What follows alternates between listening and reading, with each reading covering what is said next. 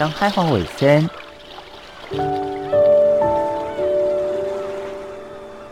收伫太平洋北长，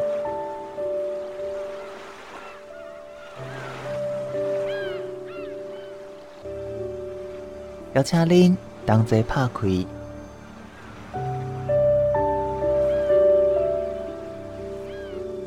世界的门。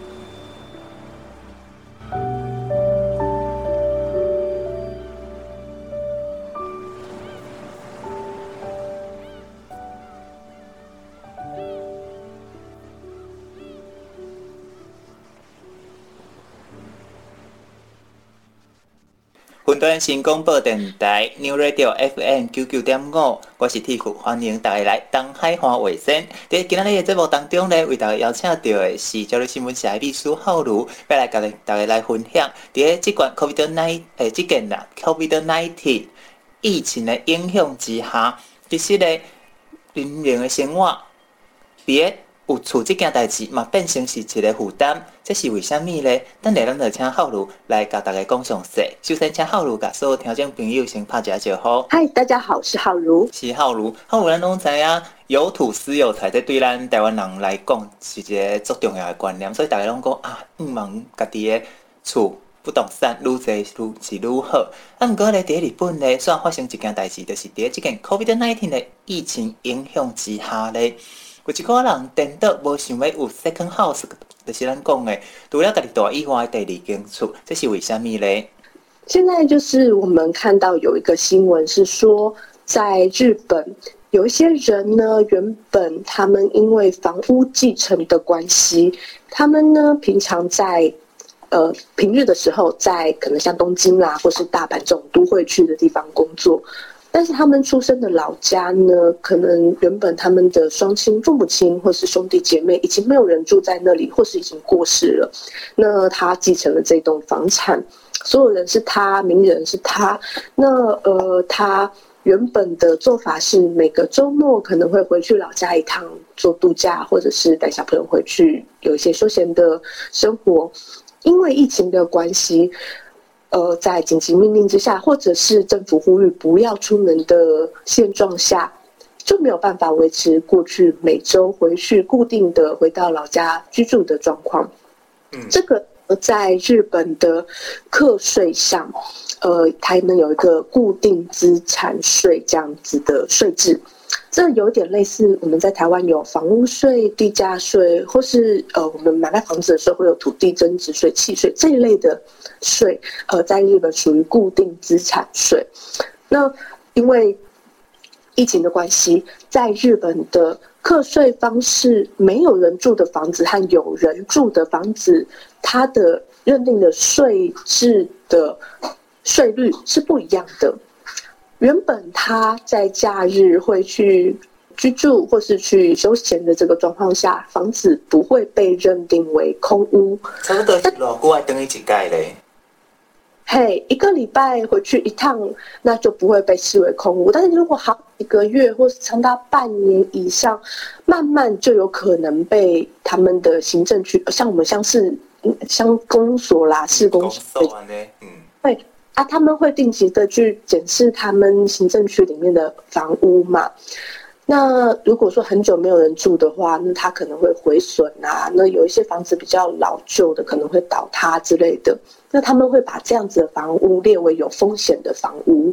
那都没有人去居住的话，那就会列入空屋。那在呃认定下，如果已经被这个。公所啦，认定为是空屋的话，那它的这个固定资产税的税率就会不太一样，这个差额可以达到六倍之多。意思就是讲，你若有人住在厝，伊虽然是你的资产，按过伊的税率是一倍。你若讲这伫你的名下，但是你无来住，变成伊的税，对，比原来的加六倍，这样啊多。对，这个有一点类似空屋税的概念啦，只不过说它并不是额外再多课你一道税，那是在认定上，哎，你如果都没有人住，你没有办法去维护它，造成它有一些呃倒塌啦，或是呃毁损，会影响到别人的风险的话，那这个国家就会课你一个比较重的税，是这样子的。那我们如果说在呃认定上哈，你每个月会去住个一个晚上。住个两三天这样的状况，这个是呃不会有问题的。嗯，好，我们刚刚说，如果你长达好几个月、半年的状况，那可能这个公所啊，他稍微勤劳一点，就发现到了的话，那就可能会发生问题了。所以这个厝退税就是看你有去大不？啊，不过咱知影讲，伫个日本即马是紧急事态宣言嘛，所以这个情形是伫个紧急事态宣言发布了后，因无法度出门。才引起的，也是伫个紧急事态宣言进前，就是讲咱旧年规年冬天伫个自由移动顶悬都受限制咧。是，那呃，然后我们可以特别注意到说，我们这个新闻里面的案例，它是比较针对一个呃小型的房屋，所以以一般的比较普通的日本人啦，哈，他们从可能从爸爸那妈妈那边继承到的房子，也不会太大，也就可能。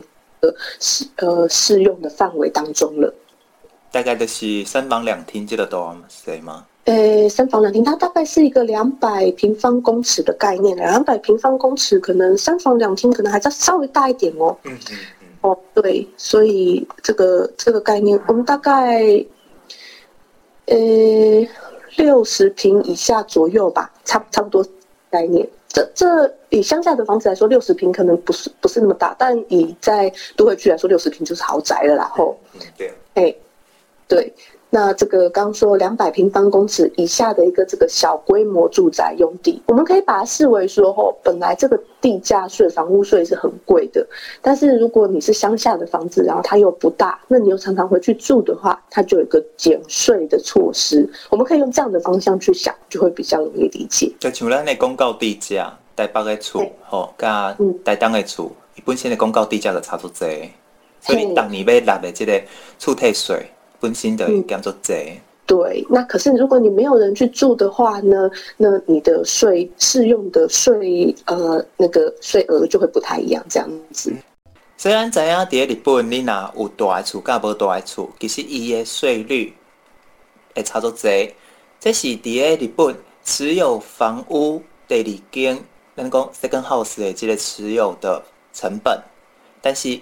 这几年嘛是有足侪人想要去日本买厝，听讲日本的厝竟然是比台湾的较俗，这是真正的吗？也阁有伫日本，若想要买厝，需要去注意啥咧？一般的厝大概介绍阁落伫地咧，咱休困一下，音乐了，咱再来请浩如甲大家来分享。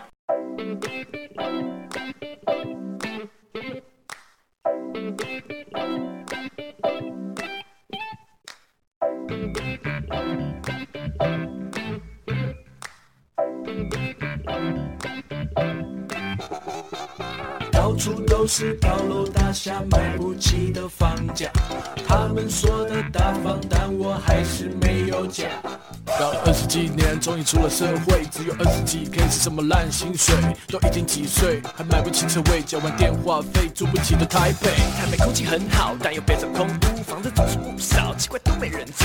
难道是鬼岛？那个真的恐怖？我还是窝在家当爸妈的宠物。悲伤的台北，住在雅房都嫌贵。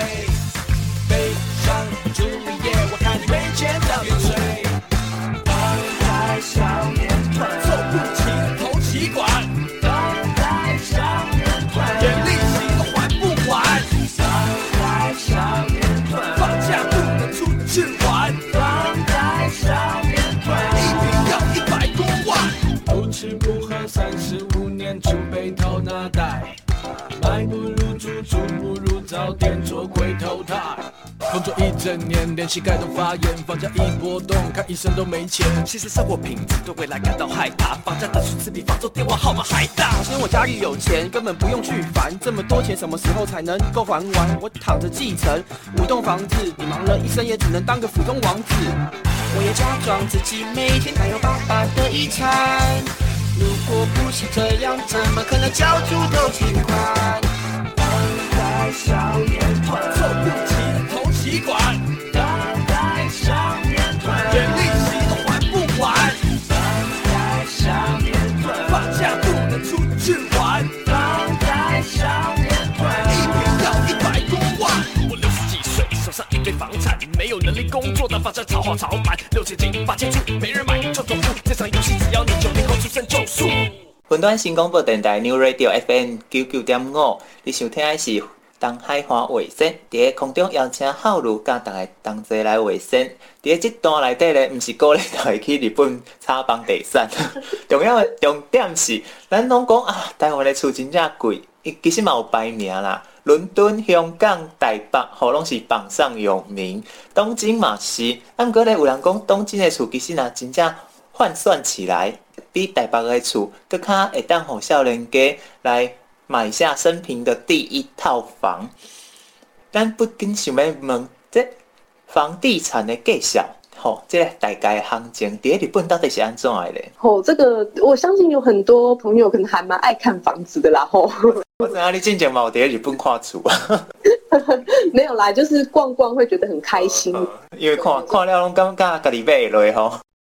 对，有看有梦想哈，不一定有钱买啦。但是我们了解一下日本的这个房子，其实还蛮有趣的，因为我们知道这个日本的房屋的格局啊，可能有时候跟台湾其实不太一样。我们常会听到人家说什么，诶，DK 啦，二 DK 啦，什么三 LDK 啦，什么，然后可能大家有一点点概念。我们在讲那个。D K 啊 L 的时候，现在台湾也常用啦。L 就是那个 living room，就是客厅的意思。嗯、那 D 的话是 dining room，是餐厅。然后 K 是 kitchen。那所以当他如果说二 L D K 二的那个数字的二是指有几房，所以二就是房一厅几个灶咖。嘿，那这个 D 是指说有餐厅啦，但是这个餐厅的话，有时候呃在日本它那个餐。饭厅跟那个呃厨房是合并在一起的，嗯，或者是说像在台湾，可能客厅跟餐厅它是算在一起的，吼。那那虽然看起来可能是同一个空间啦，吼，但是它是分开在那个格局计算上是分开计算的这样子。好，那呃，我们对呃数字二 L D K 还有英文字母这些。都有一些理解之后，我们就可以来看一下日本的房子是怎么卖的。那么我想在这边帮大家介绍几个不同地区的案例，有东京的，然后有京都周边的卫星都市的，那有一个北海道的小栋的一层楼的，那叫什么透天？吼，基本上都是大概以台北来讲，就是新增，还无就是高雄的红山，过来就是。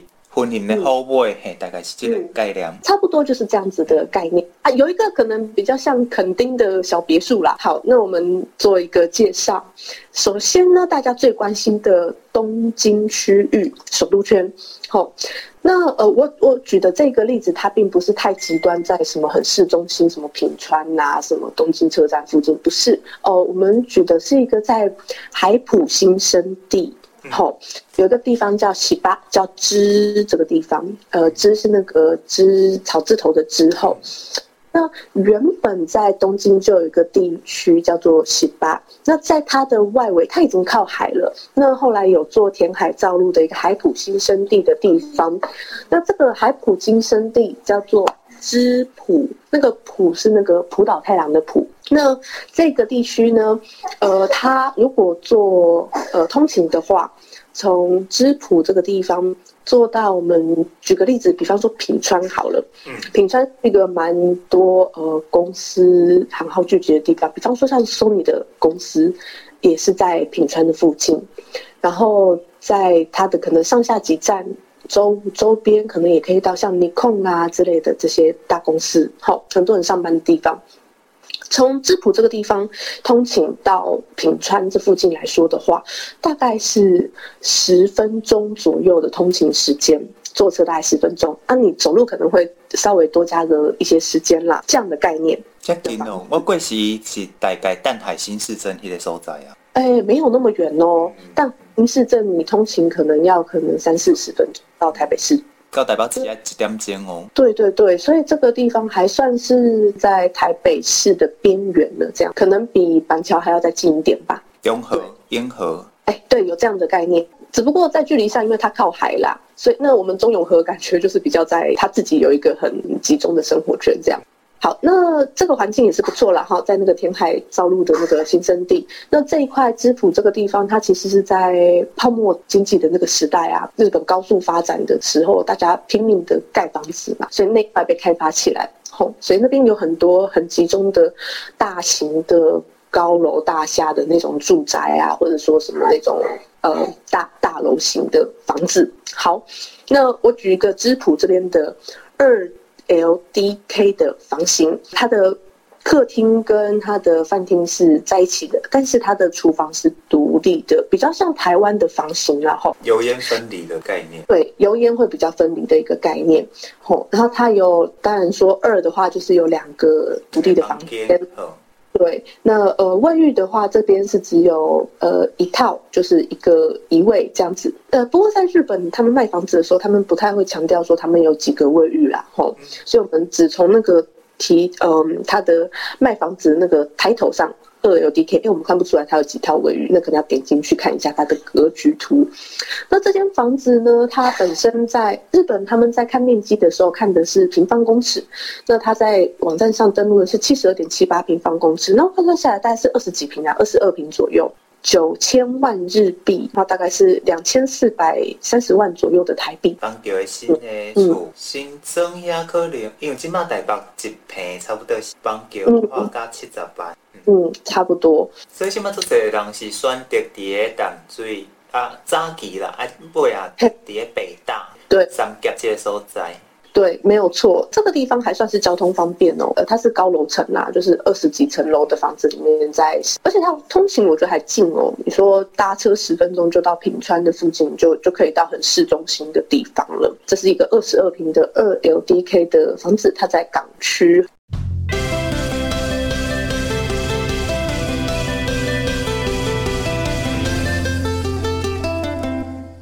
那我们接下来来介绍另外一个房子，它在什么地方呢？它在大津市，滋贺县的大津市。滋贺县在哪里呢？如果呃有些朋友们常去日本去京都玩的话，可能会有概念。大津这个地方就在滋贺县最临近京都府的边缘的地方，在那个滋贺县跟京都府之间，它它的分界有一个湖叫做琵琶湖。嗯，那嗯，它就在这个琵琶湖的旁边，吼，所以它是一个很。很很舒服的一个地方啦，就是它距离京都蛮近的，就是如果你坐电车过去的话，大概不用一个小时就可以到那个市中心的地方。那这里呢，我们介绍一个三 LDK 三房的房房型。然后那这个房子就很漂亮了。我刚刚说这个大金，它就在琵琶湖的旁边嘛。那这栋房子它是呃公寓大厦的结构，十四层楼高。然后呢，这个房子本身在十楼。呃，面积呢是八十五点八四平方公尺，那我们换算下来大概就是二十六平左右啦。三房比刚刚的那间稍微大一点，那二十六平其实也也不小啦。后以那个在如果我们用双北的概念去看的话，差不多就是三房就隔隔得出这样的房型。那日本我刚刚说格局会跟台湾不太一样，那它这一间就是一个比较典型的，它有一个开放式的格局。它的厨房呢跟它的呃客厅还有它的餐用餐区是在一起的，然后有一个类似吧台的地方。我们我们台湾很喜欢讲中岛。但是日本可能他们就是用一个小吧台吧隔开来。在日本的房子，它会在进门的地方有一个玄关，它不是像我们台湾一打开门就马上就是客厅了，它不会，它会有一个玄关，那可以让你放鞋子，那也不会说直接看到里面的人的作息。那呃，然后呢，它的那个卫浴一套吼，就是有一个卫浴设备，然后它的那个。呃，因为刚刚说它是高楼层嘛，它的位置很好的，它的窗户都开得很大，然后从你的呃客厅还有你的房间窗户看出去，就可以看到琵琶湖，吼、是一个很浪漫的房子。虽然说不大，我想要介绍这详细的是因为看掉这间，虽然讲伊无按算买买，但是真正是足佳的一间厝。简单甲大家介绍一下大金，差不多是。那以京都甲台湾来比，就是台南。啊，那讲伊的所在，大概就是伫个盐水新营这个所在。诶、欸，它会再更热闹一点啦，吼，因为我们呃，虽然说京都跟台南很像，我我其实昨天也在想这个问题后，是不是要把它比成说像是台南的一些边边的郊区，可是它会再更热闹一点，所以它可能比较像，可能像竹南啊之类。嗯、那呃，很漂亮，然 后我自己也是看到这这间房子以后，我觉得啊，我做一集这个跟日本房产有关系的后，家里住也住到，对面没偌济嘞。对，对对，多少钱我要讲。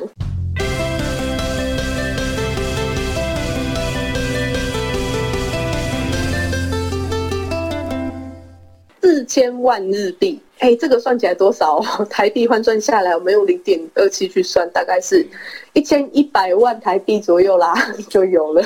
这算是一般的中小家庭会当负担的这个范围啊。对啊，我跟你说，我在新庄这边要看一间中古屋吼，跟它差不多，就是那个诶、欸、大哦，对对哦，这个价钱是不可能的啦。对啊，哦，对 啊，是咱讲，但其他的话，按你看起来，感觉讲。台北的厝真价足贵，对，而且哎、这栋这栋很新哦，二零一六一六年的房子，管理费台币算下来大概三千多块左右啦，就也还好，跟台湾其实蛮相近的。吼，像我们住在新庄嘛，我们住在也是十来年的房子，那管理费大概就是两千多块，也是将近三千块，那很类似啦。吼，嗯，大小来说，其实也跟我们住的房子蛮类似的啊。不过哈，这个日本的房子，大家注意一件事情，跟台湾有一个不太一样的地方，就是台湾很常会连车位起卖，购物网站上面的这个平数，它有时候是包含阳台啦、车位啦这些空间的。那我们这个在日本看到这些房子，基本上不太会有车位这件事啦，车位是要另外买的。那公社公社哦，这个它没有算公社，但是它有算阳台。像我们刚刚讲大金这一栋，它阳台是十平方公尺，剩下可能三平左右吧，所以这个也是要把它算进去的。这个像是吼家啦。对啦，可是我台湾就觉得灌水很多嘛，嗯、你那个上面看到大坪数什么，其实走进去就哦，然后又比较那个高级，跟容积讲利率。对对对对对，嗯，哇，所在。不过以新庄来说的话是没有到那么夸张啦，大概四十就是一个极限了。嘿，嗯、那其他就在跟呃台北市区啦，什么天龙区什么，这个就不在我平常的涉略范围内了。是，对。第二种就是可能是主北这个方向的，大概的介绍。咱过来刷落来、嗯、看另外一个，这是。古宇郡，这里都位嘞。哎，这是大家很喜欢的北海道啦，吼。嗯，这个是我刚刚说我们要用台湾的概念去想，就是垦丁可以看得到海的一个小别墅。哦，行，你你可能打开门你就看到海的那种感觉，是不是很好？吼。哎，跟我家同款 呢。对对对，就跟地府现在住的地方差不多，吼。呃，它就海边呐、啊，很像那种我们可能在电影或者什么会看到，就是海边的一栋小房子，一层楼。回家那赛鬼。对对哎，对对对对对，有点像那种感觉。然后打开门就啊，看到日落，我觉得心情很好。这是二零零九年的一栋房子，好，诶，它的房型是独栋，大概诶。它也是两三间房间，然后，但是它的格局比较开放一点，所以它的房间并不是说每一间都是呃四面墙壁隔得好好的啦。吼，去住的时候，你可能呃你在那边可以摆一张床，但是你跟你的房间跟客厅之间可能没有很明确的区隔，这样的一个想子。那卫浴来说的话，是有两个，好两组，就是一个有浴缸啦，然后一个有就是洗手台、厕所、嗯马桶这样子的一个概念。因为是独栋嘛，也有做一个无障碍设施。那阳台出去就可以看到海，三十一平啦后这个说大也不算大，但是你就它是一个价值别墅数的概念嘛，那你可能也不会用到太大的空间。好，咱来看这栋要卖偌济嘞。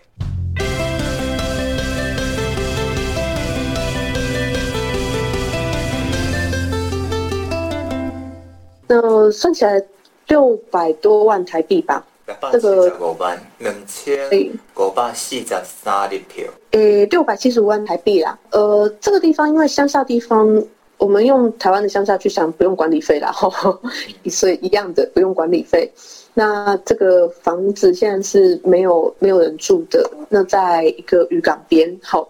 那当然生活机能一定是不是那么方便的。它的距离来说的话，北海道大家比较知道几个景点，比方说小樽好了，这个这个房子离小樽算是比较近的，坐车大概要二点五个小时，这就很远了。因为你就想象嘛，垦丁的海边吼。那如果你到札幌大都市的话，大概要坐三个半小时，哇，这个远了。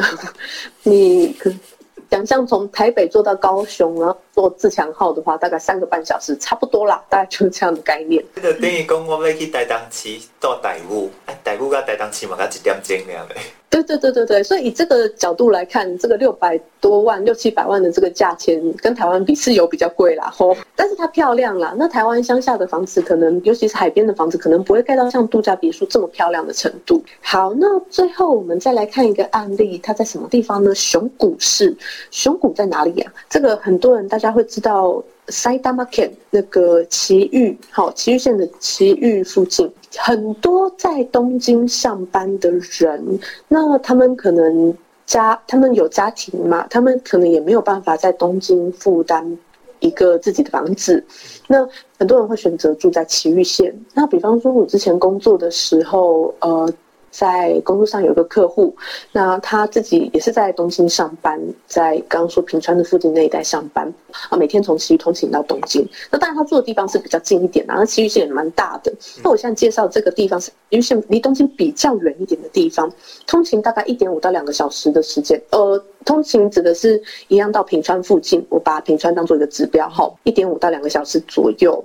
那但你在尖峰时段车的班距比较密集的话，大概可能一个半小时可以到这样的，或者是说大概一个小时二十分钟左右可以到这样的概念。好，两点钟坐车到台北，嘛用要到台中啊？呢？以台湾的概念是这样啦，但是以我自己。平常每天上班通勤来说，吼，我从新庄坐到那个台北市嘛，吼，我要坐公车，然后转捷运，然后到我地方。对对，那所以我觉得以日本来说，通勤时间一个半小时，我觉得还在合理范围内啦。吼、嗯，对对对对对，那因为在台台北，你可能上班也差不多是这样嘛。那通勤二十分钟，你看不正常。哦，没有啊，台我觉得台湾落差很大哦，就是你在住台北，或者是你不住台北，其实我觉得差很大，因为你出了台北，你机车就很方便嘛，对不对？啊，你不用在那里转车、等车，什么走路什么的，那那我觉得就有差了，吼、哦，这是有差的。嗯，那呃，这个奇遇的一个不是那么靠东京的一个区域的房子，这间房子它是一个两层楼的独栋住宅，哦，就是你，比方说你一个比较。呃，两个小孩的家庭，你可能还要养一只狗，这样子的。蜡笔小新赶快呢？对对对，就很适合住在像这样子的地方。这栋房子也蛮漂亮的啦，哈，因为是一个两层楼的一个独栋住宅，那斜斜的屋顶啊，有一个漂亮的阳台，一百一十一点三平方公尺，这个换算下来大概是呃三十四平左右。好，三 LDK 的独栋，我们虽然说它有两层楼啦，但是它也就是三 LDK 三房的房型而已。那一样是开放式的空间，厨房跟那个呃客厅是相通的，用一个吧台隔开。好，然后这个房子也是蛮新的，哎，二零二零年就去年才盖好的房子，还没有人住过。因为在奇遇啦，它的相对来说它会比较宽的空间，它是可以停车的。它的房子前面就可以让你停两台车，好，然后也有庭院就是了。庭院是没有到庭院的程度啦，但是就是你房子的前面有一块空空的地方，对，你就可以把车停在那边。但是它啊没有没有草皮什么的嘛，吼，就你也不能对。因为我拢一直想着蜡笔小新引导。对了，我现在去看那些那卡通啊，大家全部都是有钱。没有错，这间房间我刚刚已经说了，它不算是呃特别一个交通便利的地方啦，吼，呃，但是这个卖起来也不便宜哦。哎，到底是要卖偌济嘞？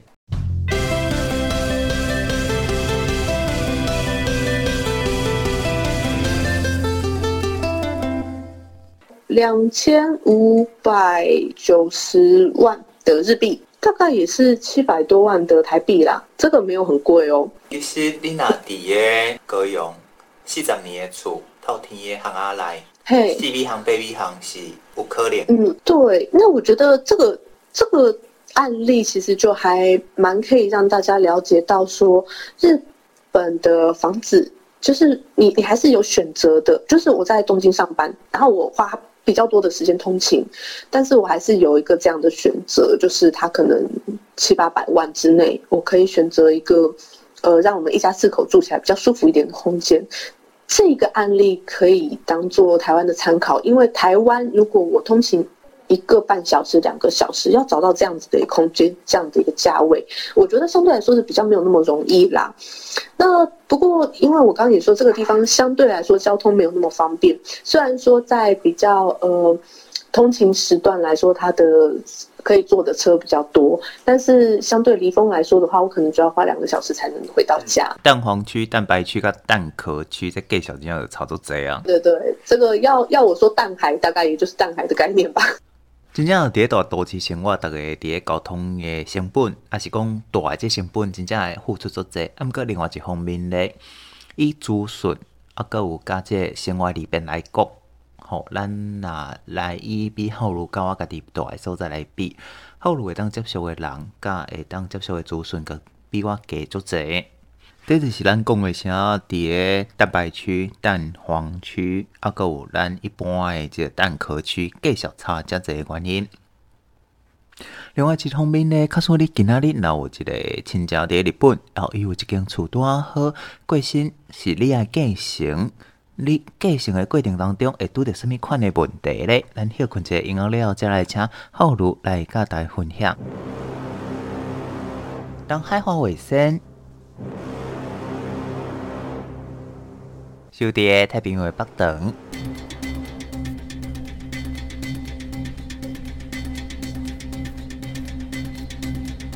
邀请恁同齐拍开世界的门。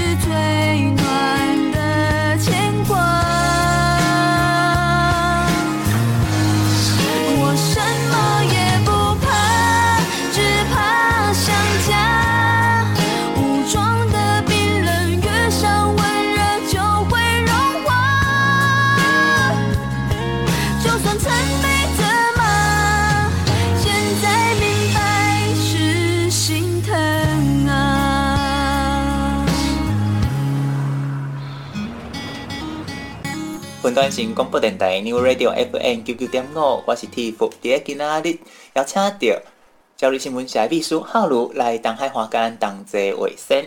咱都已经讲了日本伊个厝大概的房地产的介绍，咱即马要来讨论的，就是假使咧今仔日你若有一个亲戚伫日本，啊伊往生了，你是唯一继承人，咱若要继承日本的厝，这遗产税爱安怎来计算咧？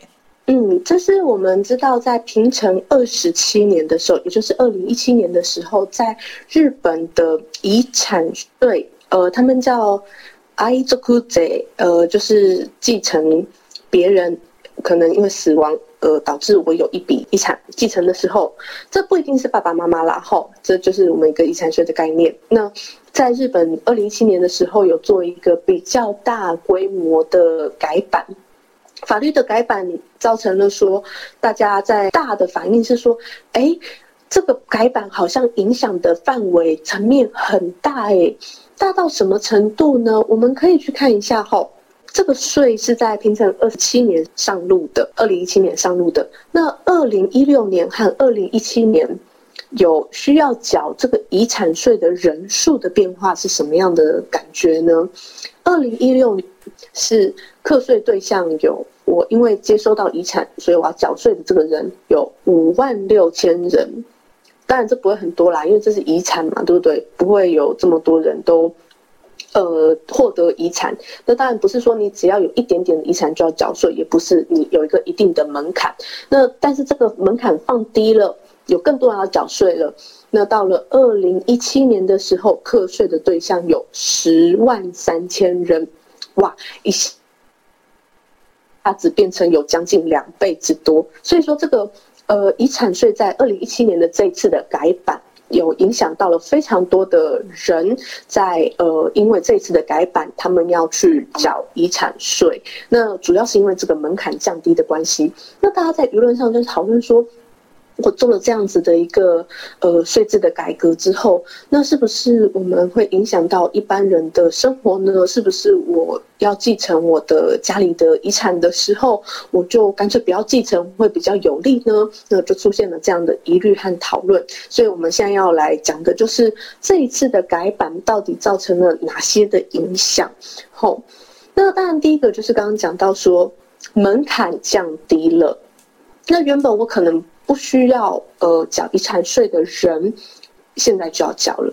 那这个门槛叫做什么呢？这个跟我们在缴所得税的概念是一样的，它有个叫基本扣除额的这个概念。那如果你的要继承的这个税在这个基本扣除额的之上的话，你就要缴税。那如果你扣掉这个基本扣除额以后，哎，已经没有。已经剩零了，吼，负了，那你就不需要缴遗产税。好，那我们看它是怎样放宽它的基本扣除额的呢？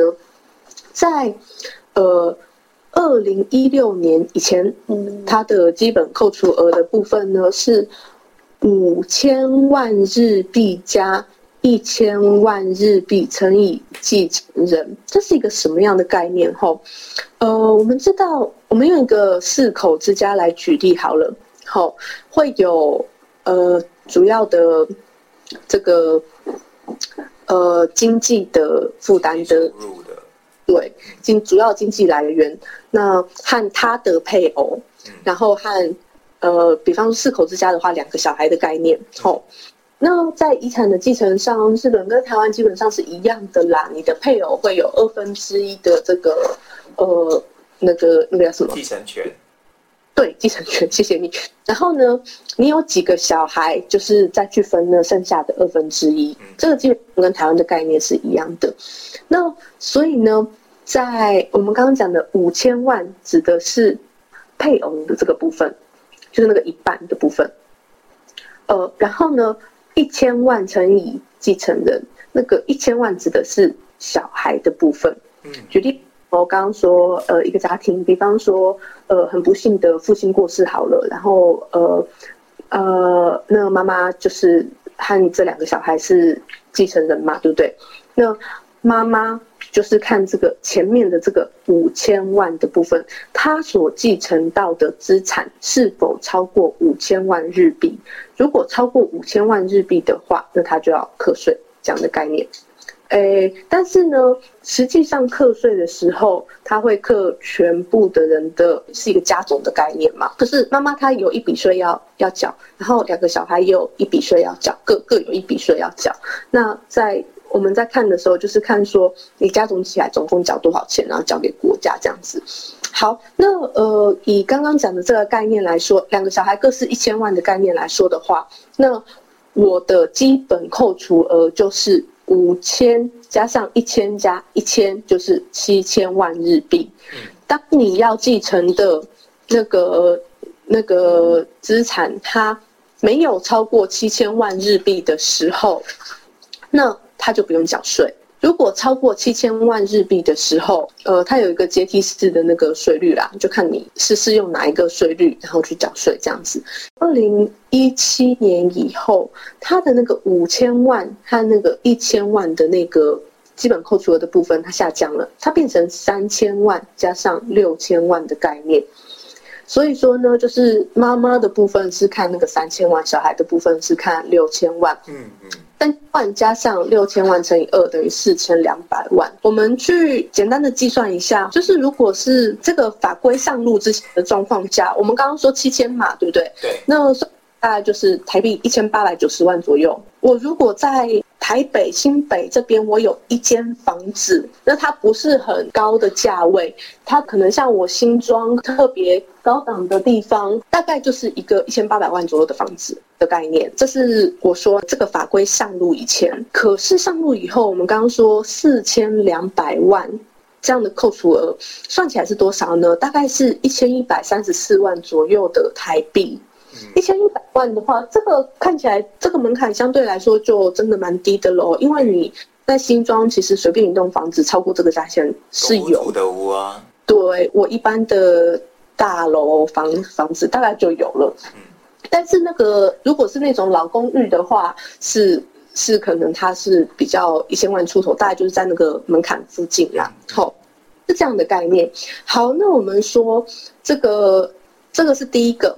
就是它改版的重点在说它的那个门槛降低了，然后呢，呃，当然门槛降低，第一个影响就是我要缴税的人变多了嘛，对不对？然后它在富裕层的部分，就是特别有钱的那块人的部分，它的税率把它分得更细了，超过大概一亿呀、两亿呀左右这样子的人，这个但就是比呃。就可能住在副都心那块的那种人的概念，吼，这个我们大概两千多万，呃，将近三千万的继承的这个资产的时候，它的税率大概会变成四十趴、五十趴。原本在改版前，大概它就是分成两阶，四十趴和五十趴。改版后分成四十、四十五、五十、五十五。嗯嗯。最最高的那一层，它加重了五趴，这样子。最高就是五十五。对，最高就是五十五，但是它分的更细了，然后，所以你可能原本呃，原本你可能是缴五十趴的，你有可能变成五十五趴，也有可能维持五十趴。原本你缴四十趴，有可能变成四十五趴。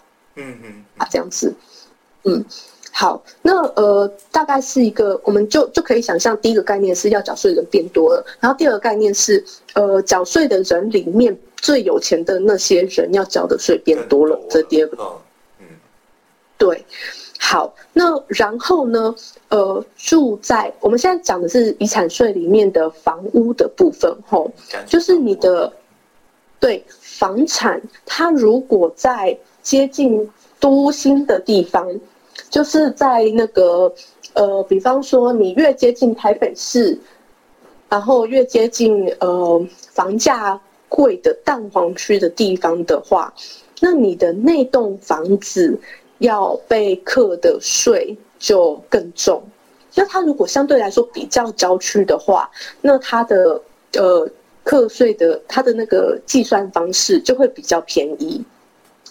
那所以这个这个是什么意思呢？就是那个当你的房子在比较郊区的地方，继承的是你老家的房子的时候，那他的那个房子他要他被课的税就比较。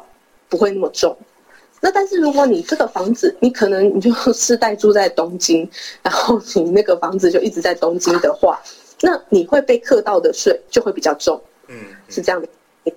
然后呢，除了是不是靠近都心，就是不是靠近那个市中心之外，还有一个那个观察的点，就是它的房子的大小。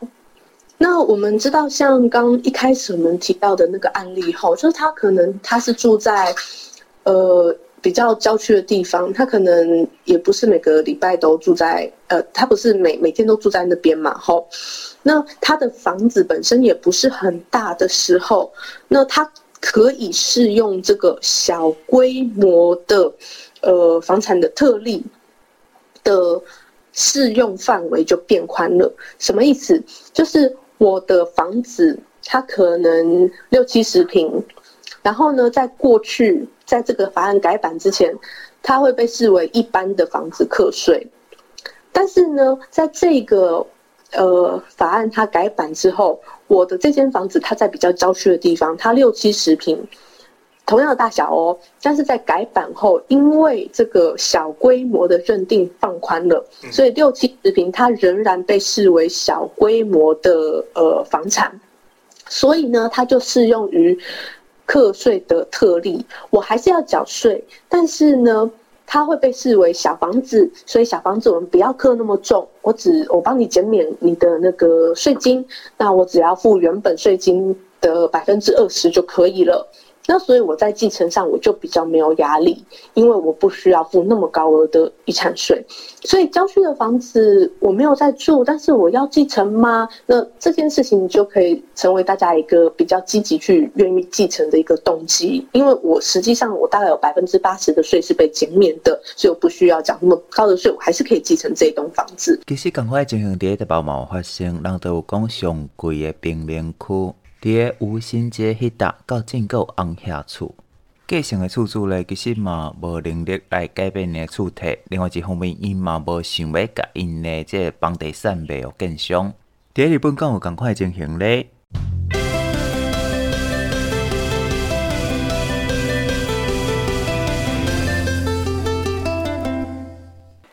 问题在日本，我相信也是有的。而且以这次的改版来说，毕竟它是改这个遗产的部分，然后那可能也并没有办法有一些改善对这样的现象。嗯但是至少在这个法案，它其实有一个蛮重要的精神，就是缩小贫富差距。因为我们知道，所谓的遗产税的概念，它其实就是一个财富重分配的概念。在那个比较可能像欧美或者是日本，他们的概念是说，那我们在缩小贫富差距的这个过程当中，遗产税是一个很重要的财富重分配，呃，缩短贫富差距的一个手段。那可是，在台湾，因为在二零零七年的时候呢，政府把这个遗产税一口气从百分之四十降下下修到百分之十嘛，吼。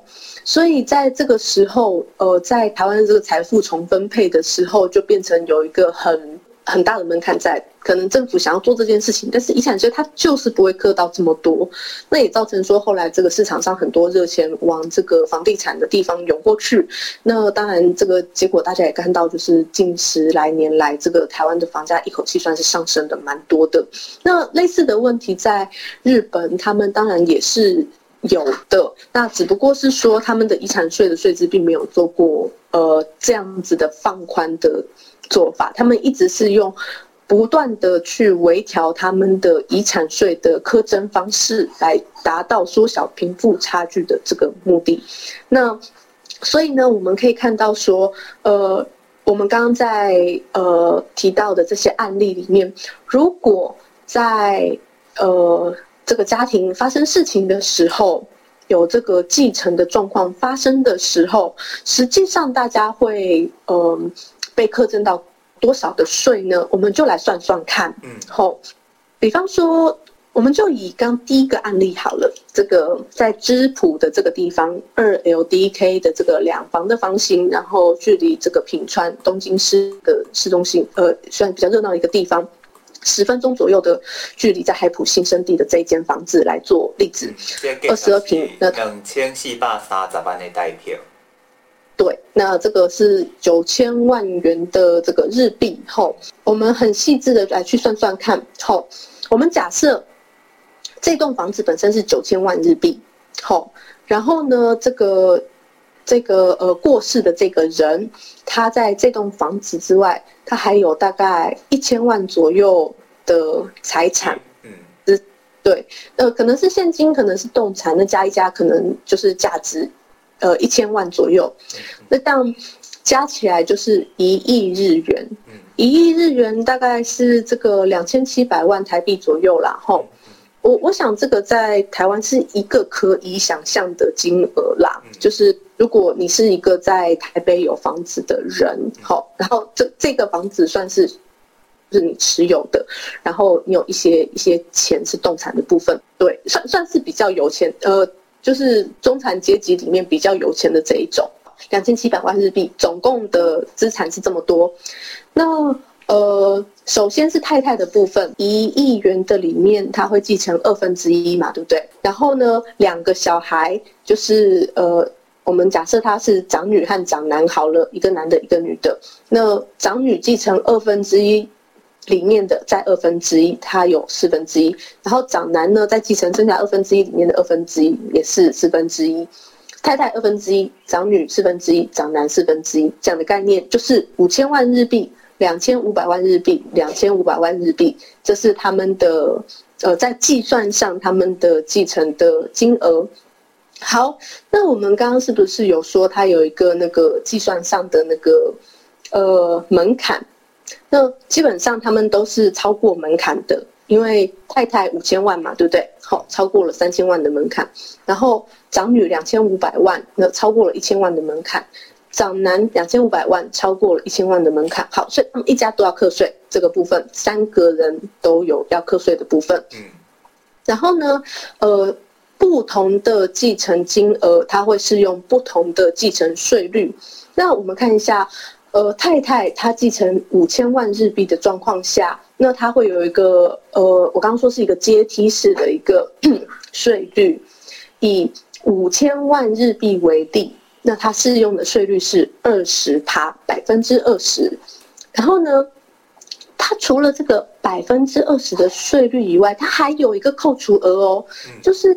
我我虽然政府告诉我说我要交百分之二十的税，但是呢，政府帮我减免百呃，帮我减免一个扣除额，在五千万以下的扣除额，政府给我的额度是两千万元。所以意思是讲，我三千万能下去省，这就是我纳的税吗？呃，我们应该是说，它是二十趴嘛，对不对？哦，是二十趴。五千万日币乘以百分之二十，所以我是五千万乘以百分之二十以后再减掉两百万的扣除额，那这样算下来是八百万日币。我们看长女和长男，长女和长男他们各是两千五百万日币，对不对？然后呢，这两千五百万日币它适用的那一阶是三千万以下这一阶，三千万以下这一阶就是等于说第二阶啦，因为我们第一阶就是一千万以下嘛，一千万。不用课税的，然后呢，三千万以下是第一阶，适用的税率是十五趴，好，百分之两千五百万，两千五百万乘以百分之十五，然后一样，它有扣除了五十万日币，再把它减掉是三百二十五万。所以其实你算起来，呃，考一样嘛，无讲盖济。对，太太八百万，长女三百二十五万，长男三百。二十五万，总共加起来一四五零啦。我们刚刚有说过，一亿元日币差不多等于用现在汇率算，大概是两千七百万的这个台币嘛，对不对？那这个所得税不是所得税，那个遗产税它的总额是一千四百五十万，那这个换算成台币大概是多少钱呢？大概就是三百万左右。所以你想想看，如果诶你从你家里的人那边继承到一个房产。呃，有可能有包含房子，有包含一些遗产，那这些总共加起来是两千七百多万这样子的一个概念。我说整整个家就是包含妈妈和小孩，然后呢，你要缴的税大概三百多万啊，请问一下 Tiff 你会怎么选择呢？我会选择继承，啊，不过我嘛会想到另外一个问题，因为今嘛变成讲你房屋持有的成本降低啊，嗯，有一个人会个加买几间厝。对，这个管理费当然是一个成本。大家真的会因为这个税制很重而抛弃继承吗？在台湾来说，你如果一个家庭你可以继承到两千七百万台币，我觉得这也算是很厉害的家庭了啦。然后克扣到百分之五十五的税率，它是多少继承金额呢？它是要超过六亿元日币才会扣到说百分之五十五的税率这样的状况。一般来讲，你若一栋厝，你会当用抵押的方式。